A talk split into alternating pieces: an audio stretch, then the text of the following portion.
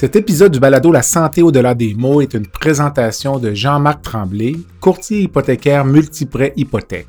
Contactez sans tarder Jean-Marc Tremblay, courtier hypothécaire, au 418 435 1531.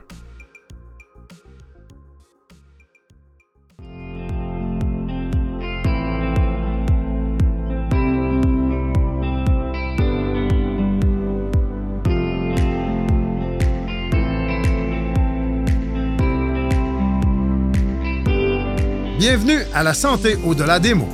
Un rendez-vous avec des gens passionnés du réseau de la santé. Jean-Pierre Gagné, lui-même médecin, vous fera partager sa passion pour le domaine et vous fera découvrir une foule d'invités et d'acteurs clés du réseau. Voici votre animateur, le docteur Jean-Pierre Gagné. Bonne écoute. Je reçois cette semaine pour une deuxième reprise mon ami le docteur André Bégin, chirurgien hépatobiliaire au CHUS Sherbrooke. André a complété sa formation médicale et chirurgicale à l'Université de Sherbrooke avant de poursuivre avec un fellowship en chirurgie hépatobiliaire et pancréatique à l'Université de Montréal. Nous discutons aujourd'hui du cancer du pancréas, qui est l'un des principaux champs d'expertise du Dr Bégin.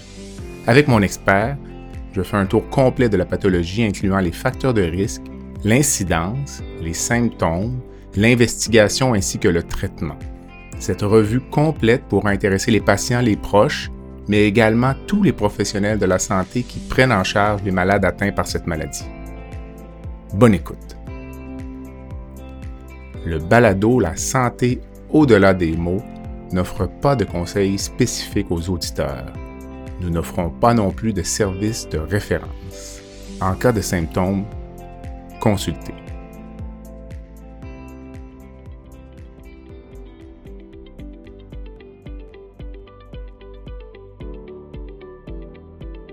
Je prends un court moment pour remercier les commanditaires qui rendent possible la diffusion du balado La santé au-delà des mots.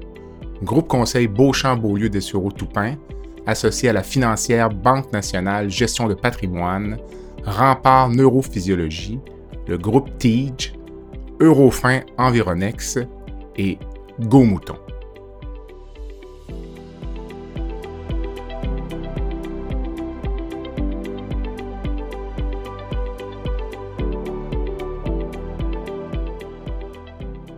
André, bonjour. Bonjour Jean-Pierre. Merci de te joindre euh, une nouvelle fois à l'activité, le balado La santé au-delà des mots. Aujourd'hui, on va discuter de tes champs d'intérêt ou même ton champ de pratique euh, principal, j'oserais dire. Donc, euh, les cancers du pancréas ou donc les maladies associées. D'abord, juste pour commencer, souvent on parle cancer du pancréas, mais il peut y avoir plusieurs cancers dans la région du pancréas. Quels sont-ils pour nos auditeurs, les, différences, les, similitudes? Mais dans la région du pancréas, puis dans les chirurgies qui se ressemblent ou qu'il faut différencier souvent au départ, il y a l'estomac qui est très près, puis dont la chirurgie peut se ressembler à certains égards. Ensuite, on a le duodénum qui fait pas mal la même chirurgie que le cancer du pancréas, en particulier sa portion droite qu'on appelle, on appelle la tête, ça donne la même chirurgie. Sinon, le cholangiocarcinome, c'est un cancer de la voie biliaire. Donc, tout ça, c'est le même carrefour. Euh, quand on enlève la tête du pancréas, ça vient en morceaux avec plusieurs organes. Donc, souvent, les patients peuvent être étonnés qu'on enlève plusieurs choses, mais c'est tout attaché ensemble. Sinon, les autres choses qui sont près sont le début du petit intestin qui s'appelle le jéjunum, mais aussi le côlon en particulier à l'angle hépatique, donc près du foie. OK. Est-ce que, si on parle donc vraiment du cancer du pancréas, est-ce qu'il y a des facteurs de risque identifiés euh, au niveau de la population? Il y en a quelques-uns, mais malgré les facteurs de risque, ils sont euh, pas très importants dans le sens où c'est pas parce qu'on a un facteur de risque qu'on va avoir un cancer. Évidemment, le risque à vie de façon générale est d'1,5 seulement pour le cancer du pancréas, mais les facteurs de risque restent l'alcool, la pancréatite, le tabac, puis au niveau familial, quand on a une histoire assez chargée, en particulier si on a au moins deux parents du premier degré euh, qui sont atteints. Donc là, on est beaucoup plus alerte à ce moment-là. OK. Si on parle alcool, tabac, de toute façon, tu seras d'accord avec moi, ce sont des facteurs de risque pour une multitude de cancers. Là, au niveau. Tout à fait. Donc, euh, puis tu parlais d'histoire familiale. Donc, moi, euh, mon père a fait un cancer du pancréas à 75 ans. J'ai 50 ans. Puis, euh, est-ce que je pourrais aller voir mon médecin de famille, demander des examens de dépistage ou des tests sanguins? C'est une bonne question. au final, au niveau génétique, on en a encore beaucoup à apprendre. Mais ce qu'on sait actuellement, un seul facteur de risque, c'est-à-dire que ton père, 75 ans, donc relativement âgé, au niveau génétique, c'est pas très puissant. Si par contre, tu avais eu ton père, puis euh, ton oncle paternel qui l'avait eu à 40 ans, là, ça devient beaucoup plus puissant comme facteur de risque. Puis c'est là où on augmente beaucoup selon le nombre de parents atteints. Donc, le risque relatif à un seul parent atteint est tout de même de 4 mais à 2, il atteint 6,5, puis à 3, 32. Donc là, à 32 de risque relatif, ça donne un risque à vie d'avoir le cancer du pancréas de l'ordre de 20 c'est là où on va recommander la résonance magnétique. Donc, les deux choses recommandées quand on fait un dépistage familial, c'est soit la résonance magnétique, soit l'écho-endoscopie. Mais étant donné la disponibilité puis les inconvénients liés au test, c'est plus facile d'y aller avec une résonance magnétique pour ces cas-là. Alors, euh, donc, on dirait un seul antécédent familial. Toi, si tu vois un patient, tu ne recommanderas pas nécessairement de, de test euh, diagnostic, plutôt contrôler les facteurs de risque à certains égards. Oui, surtout, puis évidemment, quand on a des patients très jeunes qui sont atteints de cancer du pancréas, on les envoie quand même en génétique pour une recherche de gènes. Euh, même si on ne connaît pas tant de gènes que ça, on a plusieurs qui ont été identifiés euh, reliés au cancer du pancréas, puis on pourrait avoir certains suivis plus spécifiques. D'accord. Dis-moi, en termes, tu parlais tout à l'heure des en pourcentage, le risque de faire un cancer du pancréas. Si on parlait de l'incidence, donc du nombre de nouveaux cas par année par rapport au cancer dont on entend souvent parler, colon, sein, poumon ou prostate peut-être? Ben, c'est beaucoup moins élevé, évidemment, que le colon et la prostate, mais au niveau des décès, c'est quand même le quatrième en incidence, le cancer du pancréas, annuellement. Puis ça a une incidence de 12 patients par 100 000 de population par année. OK, OK. Euh, parfait. Prévention, on en a parlé un petit peu, contrôler l'alcool et le tabac, euh, le dépistage, on l'a dit dans les cas vraiment euh, d'histoire familiale très lourde. Donc, on tombe rapidement finalement dans les symptômes. Un patient qui a un cancer du pancréas, donc euh, il va se présenter avec quel genre de symptômes? Il ben, faut comprendre que le cancer du pancréas, quand le patient a des symptômes, c'est souvent tardif. Sinon, il y en a plusieurs qui sont découverts de façon fortuite. Donc, on appelait ça des incidentalomes. Le patient vient, il a mal au ventre, puis finalement, c'est une diverticulite. Mais au scanner, on découvre une lésion dans le pancréas. Ben, ces patients-là, évidemment, sont pris plus précocement. Sinon, les symptômes plus spécifiques, le pancréas, c'est un assez long organe au niveau droite-gauche. Il fait toute la largeur du ventre. Quand c'est à droite, ça peut occlure la voie biliaire, donc le patient devient jaune. Il y a une jaunisse, il y a là les selles pâles, les urines foncées un peu couleur côte. Ça, c'est très spécifique. Si on devient jaune avec les selles pâles, qu'on a perdu un peu de poids, qu'on est âgé, il n'y a pas beaucoup de diagnostics différentiels dans le sens où la majorité des cas vont être un cancer euh, soit du pancréas, soit de la voie biliaire, disons, de ce carrefour-là. Mm-hmm. Euh, ça, c'est assez important. Sinon, la perte de poids, puis la douleur. Malheureusement, la douleur, c'est souvent un symptôme relativement tardif, puis c'est un signe de, cancer avancé. D'accord. Ça, ce sont pour les cancers euh, de la tête du pancréas. Donc, quand tu disais à droite, à droite pour le patient, les patients qui auraient des cancers du pancréas plus du côté gauche, là, si on veut, se présenter Au niveau de la queue du pancréas, il y a hmm. très peu de symptômes autres que la douleur au moment où le cancer est avancé. Euh, donc, c'est pour ça que la majorité des cancers opérables à gauche sont trouvés par hasard ou encore dans le suivi d'un kyste pancréatique qui était à, risque éventuellement. Euh, donc, à ce moment-là, on, l'a suivi et on l'a découvert plus précocement. D'accord. Dis-moi, euh, petite question géopardie. On disait parfois à l'époque euh, symptômes de fatigue, de dépression pouvaient être des signes avant-coureurs de cancer du pancréas. Est-ce que c'est encore quelque chose qui est enseigné ou euh, c'est un ben, bruit?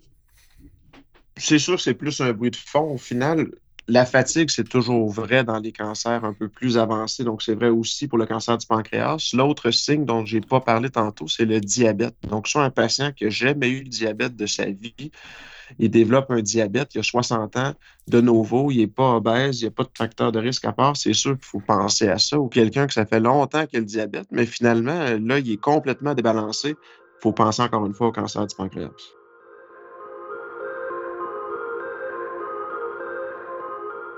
Vous vivez des périodes d'insécurité lors de votre renouvellement hypothécaire, vous aimeriez discuter de vos projets hypothécaires et ainsi obtenir les meilleures conditions de remboursement en lien avec votre situation?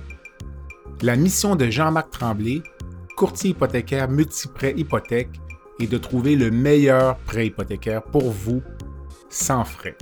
Vous avez accès aux produits d'une vingtaine d'institutions financières et ce même sans vous déplacer. De cette façon, vous êtes certain d'obtenir une hypothèque adaptée à vos besoins, ce qui vous permettra de réaliser des économies considérables. Que ce soit pour un achat, une préapprobation, un refinancement, un renouvellement, une marge de crédit ou tout simplement pour obtenir des conseils judicieux, n'hésitez pas à contacter Jean-Marc et faites-lui part de votre projet. Contactez Jean-Marc pour une préautorisation rapide et sans frais au 418 435 1531.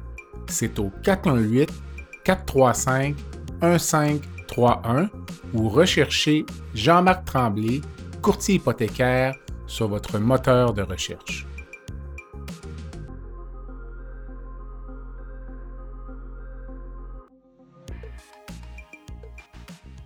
Alors moi, j'ai consulté euh, à l'urgence euh, à cause d'une jaunisse. Euh, on m'a fait une échographie. On m'a dit euh, Monsieur Gagné, vous avez une lésion dans la tête du pancréas. Je vais vous envoyer voir euh, Dr Bégin. Qu'est-ce que tu vas faire avec moi, donc en termes d'investigation, si on veut? Oui, la base de l'investigation dans le cancer du pancréas, c'est sûr, il y a le bilan tout à fait de base qui est une prise de sang pour prouver la jaunisse, euh, voir si tu es bien nutri. Souviens, ça met avec une dénutrition parce que la bile sert à digérer les graisses. Donc, on devient de certaines vitamines qu'on ne va pas absorber, on va perdre du poids. Tout ça, il faut faire un bilan pour décider vers où on s'en va. Sinon, la base, ça reste le scanner en coupe fine, c'est-à-dire un scanner qu'on va euh, prendre beaucoup, beaucoup d'images pour bien détailler la lésion par rapport au vaisseau sanguin. C'est un carrefour qui est très occupé, si on veut, tout ce qui est autour du pancréas avec beaucoup de vaisseaux importants. Si on est plus vers le corps, donc le milieu vers la horte, le tronc cœliaque, euh, les artères principales qui vont vers le foie. Euh, c'est la même chose vers la droite où il y a l'artère et la veine principale des intestins, donc la veine mésentérique supérieure, la veine porte, l'artère mésentérique supérieure.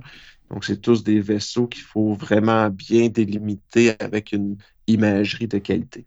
Alors, le scanner, il, sert à quoi finalement? Donc, tu me parlais de l'anatomie. Est-ce qu'il y a d'autres objectifs aussi? Ou... Ben, exactement. Donc, il sert à déterminer localement l'anatomie. Est-ce que cette lésion-là envahit d'autres choses? Ça, c'est une chose. Ensuite, de façon régionale, est-ce qu'il y a des ganglions qui sont suspects? Puis au niveau à distance, donc les métastases, on va les regarder être vraiment le plus certain possible, même si on a une marge d'erreur, qu'il n'y a pas de cancer qui s'est enfui de la région euh, pour aller dans le foie ou encore dans le poumon, par exemple. Est-ce que tu vas faire d'autres examens, euh, une résonance magnétique, par exemple? La résonance magnétique n'est pas absolument nécessaire dans le cancer du pancréas typique, c'est-à-dire une lésion solide. La résonance magnétique, on l'utilise surtout dans deux contextes. Un contexte où le patient fait une pancréatite, donc ça pourrait se présenter le cancer comme une pancréatite, mais on reste avec un doute de lésion. Puis là, on essaie de faire la différence entre la lésion et la pancréatite, qui peut être difficile au scanner. La résonance aide un peu. Et dans les lésions kystiques, la résonance va beaucoup aider pour différencier les lésions charnues, donc une portion solide à l'intérieur du kyste la résonance est meilleure à cet effet que le scanner. Est-ce qu'on va faire d'autres examens comme euh, une échographie endoscopique? Bon, l'échographie endoscopique, c'est une caméra avec une sonde échographique qu'on avale par la bouche, puis on descend dans l'estomac. L'estomac est collé sur le pancréas. Donc, on est vraiment la face dedans. Ce que ça donne, c'est deux choses. Un, en particulier, si c'est une lésion kystique, ça peut donner des informations supplémentaires. Donc, savoir si ce qu'on a vu comme étant charnu à une imagerie plus statique, telle la résonance, pourrait être un peu plus mobile à l'échographie, vu que c'est une imagerie plus dynamique. Puis l'autre chose, ça permet de prendre une biopsie, donc d'avoir un diagnostic au préalable. La biopsie, on l'a fait euh, parfois. La raison de faire la biopsie en particulier, c'est si on a un protocole d'étude qui permettrait de faire de la chimiothérapie avant la chirurgie ou encore si on décide d'y aller d'emblée pour différentes raisons avec la chimiothérapie, mais là, c'est obligatoire d'avoir un diagnostic pathologique. OK. Euh, il reste le dernier examen sur lequel j'aimerais t'entendre, c'est ce qu'on appelle en anglais ERCP, donc la pancréatographie. Certains patients vont parfois passer un examen pour des lésions du pancréas. De quelle utilisation en fais-tu? Oui, donc le RCP ou la pancréatographie rétrograde, encore une fois, c'est un examen avec une caméra par la bouche. On descend dans l'estomac, ensuite le duodénum, puis là, on voit la sortie du canal de la bile dans le duodénum. À cet endroit-là, la raison de le faire, l'examen, c'est si le patient a une jaunisse qui est très symptomatique. Donc, les symptômes qui viennent avec la jaunisse, c'est le prurite. Donc, le patient a beaucoup de démangeaisons qui n'est pas capable de contrôler avec des crèmes ou avec du Benadryl. C'est pas efficace. Le traitement de ça, c'est de guérir, si on veut, ou de pallier à la jaunisse. Puis ça, ben, c'est de déboucher la voie biliaire avec une prothèse. Donc, ça, c'est une raison de le faire. L'autre pourrait être une dénutrition sévère. Un patient qu'on ne peut opérer, donc nécessairement, on voudra enlever l'ictère. On peut en même temps, ça ressemble à une brosse à dents, honnêtement. On prend une petite brosse, là, puis on va brosser à l'intérieur des, canaux biliaires pour prendre certaines cellules. Donc, ça peut faire office de biopsie sachant que c'est loin d'être parfait, c'est un peu moins sensible comme biopsie que la biopsie à l'écho-endoscopie.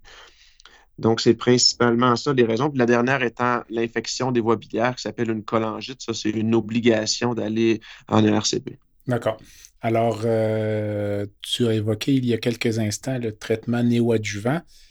Euh, disons, mais le patient qui vient avec un cancer de la tête du pancréas, tu as fait le scanner, il n'y a pas de métastase, pas d'envahissement des vaisseaux principaux dont tu as parlé. On va aller directement en chirurgie en 2023 ou on va aller vers un projet de protocole de recherche ou euh? C'est pour ça que c'est important d'aller dans des grands centres, ce qui est le cas dans la majorité du temps par rapport au cancer du pancréas, mais c'est un domaine qui est en mouvance continue, en particulier pour le néoadjuvant. Les protocoles d'études sont fortement encouragés entre autres, nous, actuellement, donc là, en 2023, on en a un pour les patients comme tu décris. Donc, d'emblée résécable avec une pathologie. Évidemment, il y a toujours certains critères, mais là, on les randomise entre le néo-adjuvant, donc la chimiothérapie avant une chirurgie à visée curative, versus la chirurgie d'emblée suivie par la chimiothérapie. En sachant qu'une des prémices de ça, c'est que certains patients vont progresser, donc, on dit que la biologie de la tumeur est toujours très importante. S'il progresse sous chimio, c'est probablement des patients qu'on a opérés pour rien. Donc, ça, c'est un peu la prémisse de, de, ce raisonnement-là. Aussi, d'être plus facilement capable d'enlever tout le cancer, sachant en même temps que 60% des patients qu'on donne la chimiothérapie après la chirurgie ne vont pas se rendre en dose complète jusqu'à la fin du traitement attendu en chimiothérapie tu as dit deux, trois choses importantes pour nos auditeurs. D'abord, tu as mentionné néoadjuvant. C'est quoi un traitement néoadjuvant? Oui, bon, la chimiothérapie peut être donnée avant ou après une chirurgie si on se situe dans un domaine curatif. Donc, la pierre angulaire du traitement reste la chirurgie. Néoadjuvant, c'est avant la chirurgie, puis adjuvant, c'est après la chirurgie, mais un et l'autre, c'est de la chimiothérapie euh, dont le régime sera, disons, de base le même, le même si on a plusieurs choix. Disons, le choix numéro un reste le même, que ce soit avant ou après, avec une tendance d'aller un peu comme dans d'autres types de cancers vers de la chimiothérapie avant et après la chirurgie. Et lorsqu'on parle en général de chimiothérapie néoadjuvante ou adjuvante, on est en mode curatif. C'est dans, le, dans le but de guérir la maladie. Et tu as parlé aussi de randomisation. Qu'est-ce que c'est la randomisation dans un projet d'étude? Quand on rentre dans un projet d'étude, il y a souvent deux ou plus façons de faire. Puis là, le but de l'étude, c'est de trouver quelle est la meilleure façon de faire. Donc, la randomisation. Donc, on a M. Gagné, par exemple, qui avait son cancer tantôt.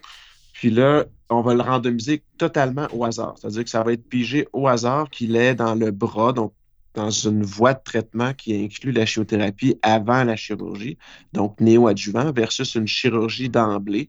Donc, on ne décide pas, ni le clinicien, ni le patient, une fois qu'on est rentré dans l'étude, quel bras on va tomber dedans. Donc, dans ce type d'étude-là, le patient qui n'a pas de chimiothérapie, par exemple, a le traitement standard.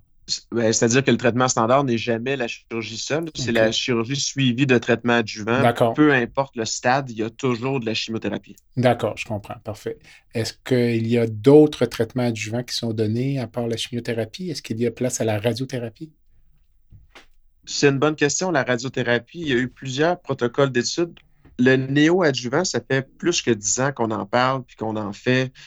Euh, mais il reste qu'il y a eu peu d'études randomisées. L'étude randomisée est en cours. Comment on va le réaliser? Est-ce qu'on le fait seulement à base d'un quadruplet, donc quatre médicaments de chimiothérapie versus on rajoute ou non de la radiothérapie? C'est de l'ordre de série de cas. Donc, je dirais qu'il y a plusieurs façons de faire. C'est possible qu'en néo-adjuvant, donc avant la chirurgie, il y ait de la radiothérapie, mais en adjuvant, ça a été bien démontré que c'est inefficace Pardon, c'est inefficace, on n'en donne pas. Le podcast La santé au-delà des mots est une présentation du groupe conseil Beauchamp, Beaulieu, Dessureau, Toupin de la financière Banque nationale Gestion de patrimoine. Comme nous croyons que la santé financière fait partie de la santé globale, nous sommes heureux de nous joindre au docteur Jean-Pierre Gagné pour vous souhaiter une bonne saison de la santé au-delà des mots.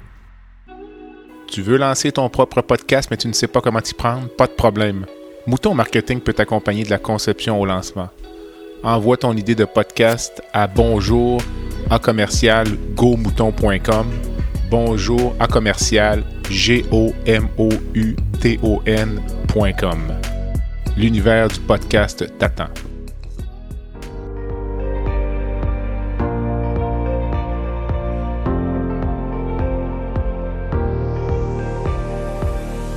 Vous avez des commentaires ou un sujet à nous proposer ou même faire partie de nos invités, visitez le site web de notre balado à www.baladosanté.ca ou sur notre page Facebook de la santé ou de la démo.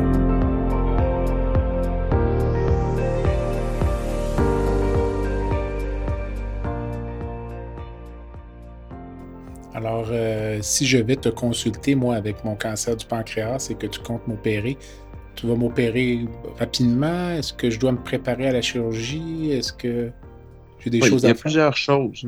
Oui, il y a des choses à faire. C'est c'est un gros traitement, le cancer du pancréas. C'est important de faire un partenariat entre le patient puis les cliniciens.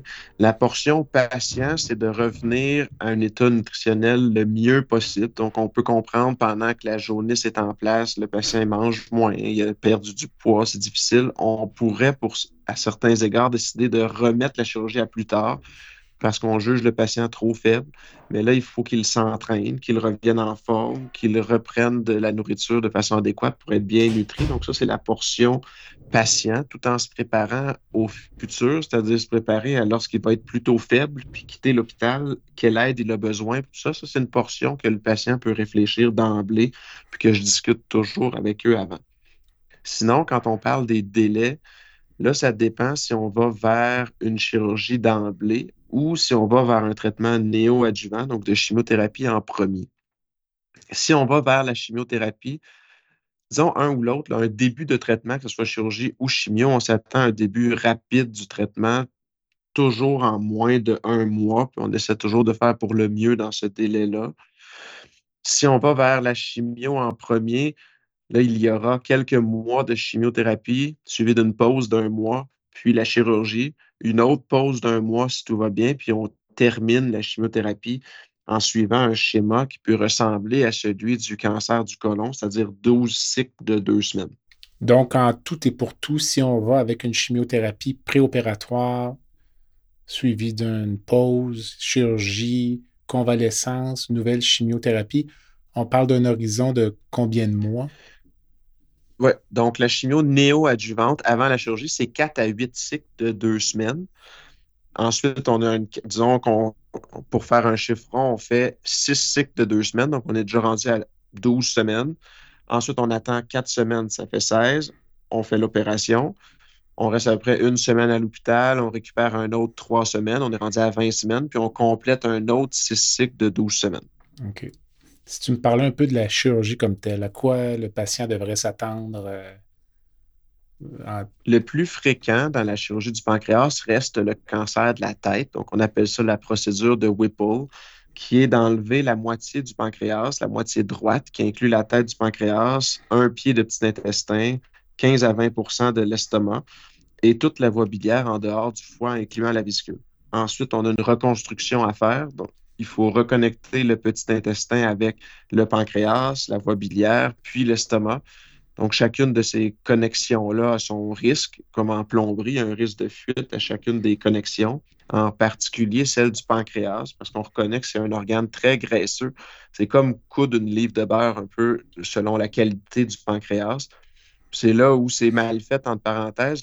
plus le pancréas est normal, plus le risque de fuite est élevé. Tandis qu'un pancréas de, pancréatite chronique ou pancréatite alcoolique est beaucoup plus rigide, puis le risque de fuite est beaucoup plus faible.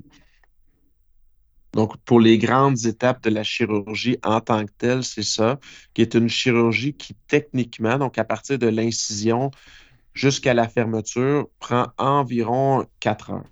D'accord. Euh, je vais être hospitalisé combien de jours en, moyenne? Donc, la médiane, là où à peu près 50 des patients vont quitter, c'est autour de six jours à l'hôpital. Donc, une ou deux nuits aux soins intensifs. Je comprends que certains centres euh, peuvent faire des, on appelle ça des soins intermédiaires. Donc, c'est des chambres pas totalement aux soins intensifs, mais relativement euh, bien monitorisées, ce qui serait tout à fait adéquat. mais disons, chez nous, là, deux nuits aux soins intensifs, quatre nuits à l'étage, puis un retour à domicile, à moins évidemment de complications ou d'un patient un peu plus âgé, un peu plus difficile pour lequel on a besoin d'une convalescence, ça peut se prolonger. Est-ce que je devrais m'attendre à avoir des drains, un tube euh, de nutrition euh, post-opératoire?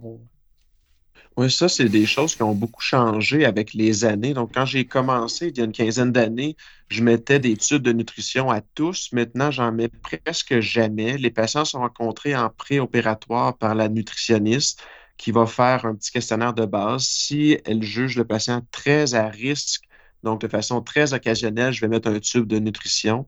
Sinon, on y va avec le régime de récupération rapide après chirurgie, ou bien connu sous ERAS en anglais ça existe aussi pour la chirurgie du pancréas. Les patients vont être alimentés à tout le moins d'une diète liquide dès le jour zéro, donc dans la soirée de la chirurgie, vont débuter à s'alimenter selon euh, leur récupération et comment ils sont réveillés. Donc, ça commence relativement rapidement. Et pour les drains? Oui, les drains. Les drains, j'en mets toujours. C'est fortement recommandé dans les chirurgies de type Whipple, donc pour la tête, il n'y a pas d'exception. Il y a déjà eu une étude randomisée qui a essayé de ne pas en mettre. Ça fait peut-être 12 ans à Portland, puis il avait noté une augmentation significative de la mortalité quand on ne mettait pas de drain. Donc, je mets toujours deux drains, donc un au-dessus, puis un en dessous de la connexion, donc l'anastomose du pancréas. Ça couvre en même temps celle de l'estomac, puis euh, de la voie biliaire, mais ces deux dernières anastomoses sont beaucoup moins à risque. Donc, si ce n'était que de celle-là, il n'y aurait probablement pas de drain. Est-ce que c'est une chirurgie qui peut se faire par laparoscopie? Oui, c'est une chirurgie qui existe par laparoscopie, en particulier qui existe au robot. Donc, quand on regarde les centres américains, c'est une chirurgie qui se fait beaucoup par robot. Donc, toutes les chirurgies qui ont des reconstructions euh, importantes, des reconstructions difficiles à faire, peuvent se faire au robot.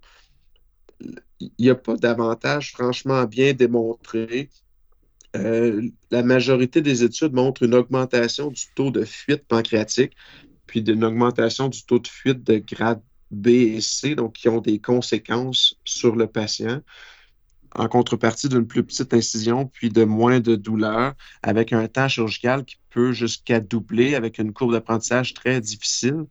Euh, donc, disons que pour les queues de pancréas, donc la portion gauche, c'est tout à fait standard de faire ça par laparoscopie.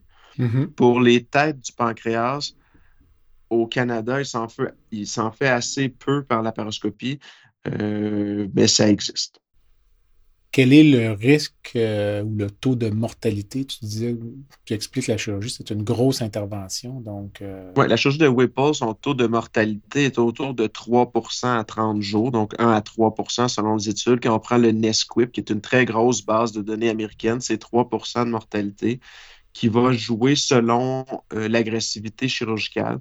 Donc, c'est ça l'autre raison pour laquelle la courbe d'apprentissage pour la laparoscopie est difficile, c'est qu'il va y avoir une résection vasculaire dans 20% des cas environ, qui implique soit d'enlever une portion de la veine mésentérique, soit une portion de la veine porte, euh, puis on peut aller jusqu'à enlever une portion de l'artère mésentérique supérieure.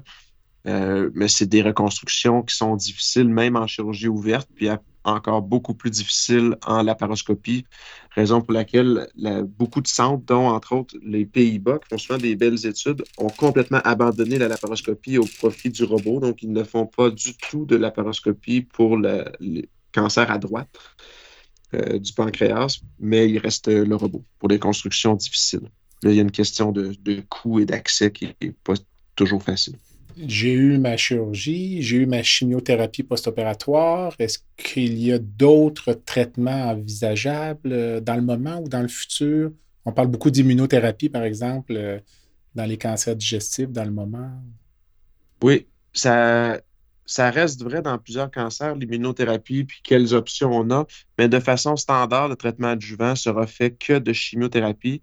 Puis ensuite, on suit les patients de façon rapprochée avec de l'imagerie. Puis s'il y avait récidive, là, on, rediscutera de la possibilité d'immunothérapie euh, et ou de deuxième ligne de chimiothérapie. Donc, mon suivi, euh, tu en parlais, donc ça va être quoi au cours des... Tu vas me suivre quoi, un an, trois ans, cinq ans? À quelle fréquence? Moi, je suis les patients à vie, donc toujours. Pour ce qui est de l'imagerie, disons de façon standard puis grossière, une imagerie aux six mois pendant cinq ans. Puis ensuite, au minimum, un bilan sanguin pour suivre la connexion biliaire à vie. Donc, de toute façon, toute connexion entre la voie biliaire et le petit intestin devrait être suivie à vie parce que des cas de sténose, donc un rétrécissement de la connexion qui sont rapportés jusqu'à 20 ans plus tard, c'est important de les suivre pour pouvoir réagir un peu plus facilement puis le savoir d'avance. D'accord quelles sont mes chances? C'est souvent dans le cancer, on parle d'une survie à 5 ans. Quelles sont mes chances lorsque j'ai le traitement optimal dont tu parles depuis tout à l'heure d'être euh, encore en vie dans 5 ans? Oui, donc si on est un patient qui est capable de tolérer la chimiothérapie la plus agressive et euh, la chirurgie, on parle de 20% à 5 ans. Ce qui veut dire que je vois 100% dans ma clinique, 100 patients dans ma clinique aujourd'hui à qui j'offre tous le même traitement et dans cinq ans, sur ces 100 patients-là, il en reste une vingtaine qui sont guéris de ce cancer-là. D'accord. Si jamais il y avait récidive euh, au cours des cinq prochaines années, est-ce que tu vas m'offrir un traitement? Euh, La base du traitement sur une récidive va être une deuxième ligne de chimiothérapie. Puis là, ben, dépendant de votre âge puis de vos comorbidités, on discute des bénéfices et des inconvénients d'aller vers ce type de traitement. Tu as évoqué en tout début d'entrevue le bilan, le CT scan pour déterminer si le patient était opérable. Si malheureusement tu annonces à un patient que la maladie n'est pas opérable, est-ce que tu vas à ce moment-là lui offrir un traitement soit médicamenteux ou euh, chirurgical? Oui, on ne laisse jamais tomber les patients. Il y a plusieurs choses qu'on prend en charge. On prend en charge si le patient a on prend en charge si le patient a de la douleur, on prend en charge le côté psychologique en référant à un psychologue euh, oncologique ou de cancer.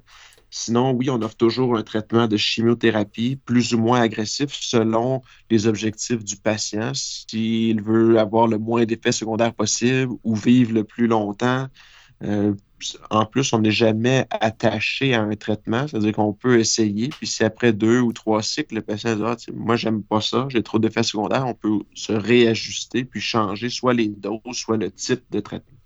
Une fois que j'ai eu tous mes traitements, je n'ai pas eu de complications après la chirurgie. Est-ce que je devrais m'attendre à retrouver une vie normale ou je vais devoir vivre avec des effets secondaires attendus euh, de ma maladie? Oui, bien, toute chirurgie qui touche à l'estomac comprend certains effets secondaires. Il va y avoir plusieurs effets, entre autres sur la nourriture, la façon de manger, la perte de poids. Donc, il y a une portion, si on veut, même si ce n'est pas du tout ça l'objectif de la chirurgie de Whipple, qui est un peu comme une chirurgie bariatrique. Il va nécessairement y avoir une certaine perte de poids avec tout ça. Le patient se stabilise rapidement, tout de même, dans les semaines après la chirurgie. Puis les repas, comment ça peut changer? Il va y avoir jusqu'à 20 des patients qui vont avoir ce qu'on appelle un syndrome de chasse, ce qui veut dire qu'ils devront être un peu plus prudents avec les glucides, donc les pâtes alimentaires, les desserts, boire en mangeant. Donc, ce qui accélère un peu la, poussée du bolus alimentaire vers le petit intestin peut favoriser ce type de syndrome qui va donner la tête qui tourne, un peu d'étourdissement, de la diarrhée après les repas. Puis il y a aussi ce qu'on appelle la gastroparésie, donc l'estomac un peu plus lent, la digestion plus lente, on vient plein plus vite. Ce qui veut dire que de façon standard, on dit aux patients qu'ils vont manger plus souvent. Donc, au lieu de manger trois plus gros repas, ils vont manger plus, six repas un peu plus petits qui tiennent dans une main. C'est un peu ce qu'on leur dit avant la chirurgie, qui va être vrai pour certains, mais pour d'autres, après deux ou trois mois, verront assez peu de différence avec comment ils étaient avant. C'est bien. Écoute, André, je pense qu'on a fait un bon tour d'horizon. Je ne sais pas s'il y avait des, ce qu'on appelle dans notre jargon, des messages clés ou euh, des choses que tu voulais ben préciser avant de nous quitter. Mais le cancer du pancréas, c'est un adversaire coriace. Il faut s'y prendre rapidement, autant pour l'investigation puis le traitement. C'est important d'avoir une équipe spécialisée, autant pour évaluer la résécabilité, avoir un plan de traitement, euh, voir si vous êtes candidat à des études. Les études ont plusieurs avantages pour nos connaissances à nous, pour traiter les patients, ce qui est vrai, mais aussi pour le patient. Ils ont souvent un suivi encore un peu plus serré. Ils sont bien accompagnés dans tout ça. Il faut toujours comprendre que le patient n'est pas seul. C'est une grosse équipe qui veut se battre avec eux puis l'accompagner dans ce, long marathon-là, ce long processus-là. Ben, André, merci. Ben, ça m'a fait plaisir. Au plaisir. Bye. Salut. Voilà ce qui complète le balado de cette semaine. Merci d'avoir été à l'écoute et le docteur Jean-Pierre Gagné vous donne rendez-vous la semaine prochaine pour un autre épisode La santé au-delà des mots.